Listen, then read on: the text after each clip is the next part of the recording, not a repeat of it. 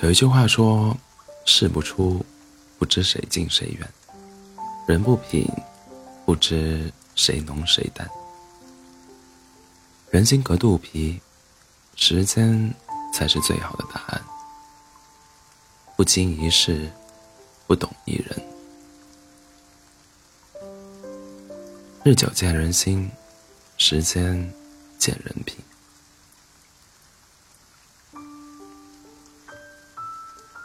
东野圭吾的《白夜行》里有一句话：“世上有两样东西不可直视，一是太阳，二是人心。”有的人看上去和和气气，非常真诚，但在自己最困难的时候，却发现对方不过是虚情假意。你为朋友付出了全部，可能不会换得半点真心。朋友晶晶最近想买车，但是还差两万块钱，所以她想着找朋友借钱。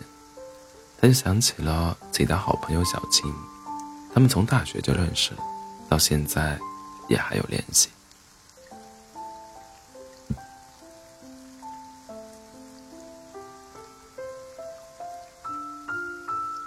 曾经，他也借过好几好几万给小青，帮助他度过创业难关。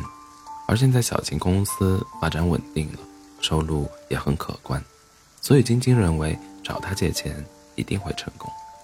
于是他打电话找小琴，刚开始是唠家常，后来一提到借钱的时候，小琴就很奇怪的变了一个语气：“我最近公司需要用钱的地方很多，一下子提不出来，要不你找其他人借吧。”这个时候，仅仅感觉就像热脸贴了冷屁股，心都凉了。日久见人心，时间见见人品。不要高估自己，也不要对任何人期望太高。你也许非常重视一段感情，对对方掏心掏肺，付出真心。但对方可能只是把你当成普通朋友，你也许认为他在某个时期一定会帮助你，但对方可能会嫌麻烦。风雨人生路上，并不是谁都愿意与你同舟共同舟共济，有些人只是为了陪你一段，随后就会转身离开。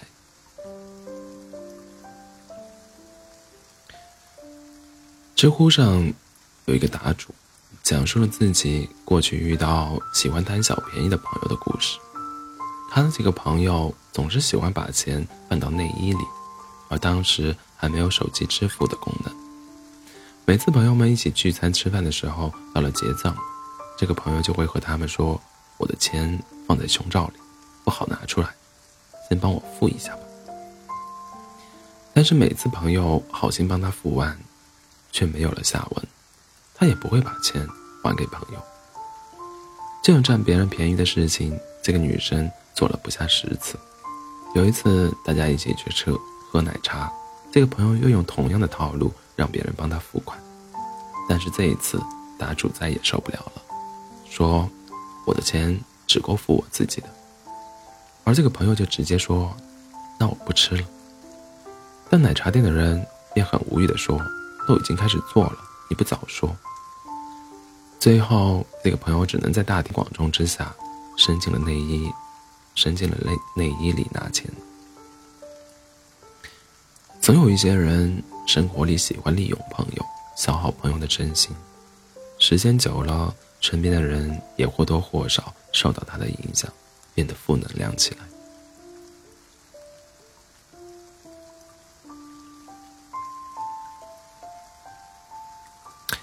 记得曾经苏秦说过一句话：“不必把所有人都请进你的生命里。人生苦短，远离那些消耗你的人，才是明智的选择。”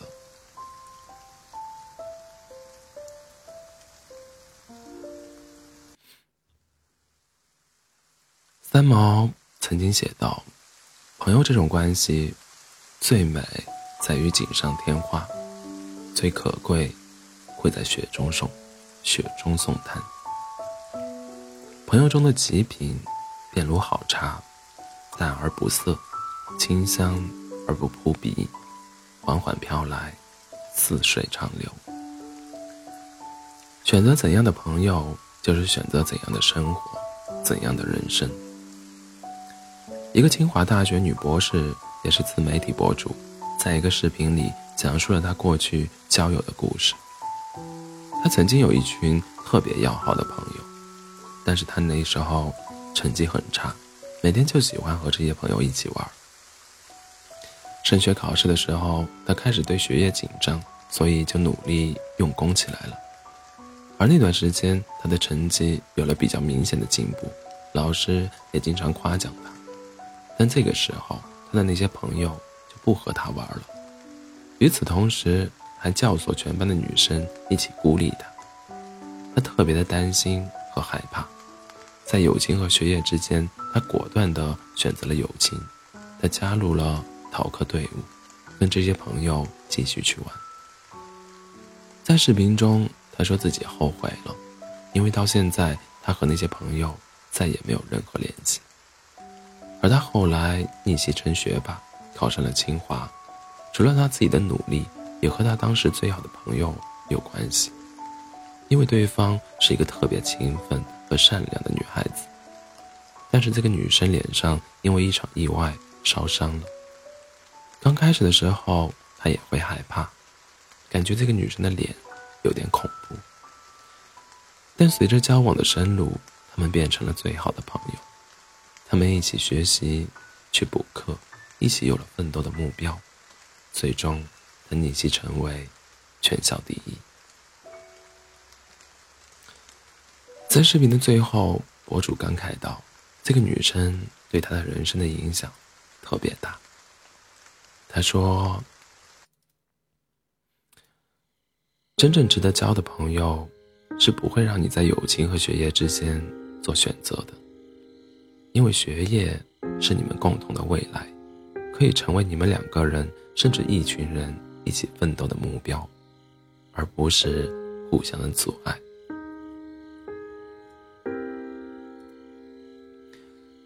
选择同行者真的很重要，和努力上进的人在一起，你自然而然也会爱上。拼搏奋斗，积极乐观的人在一起，你潜移默化的就变得正能量。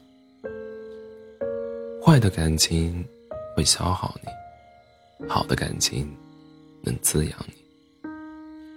选择与滋养你的人在一起，是让自己变得美好、优秀，生长在向阳面，而不是阴暗面。余生，愿你。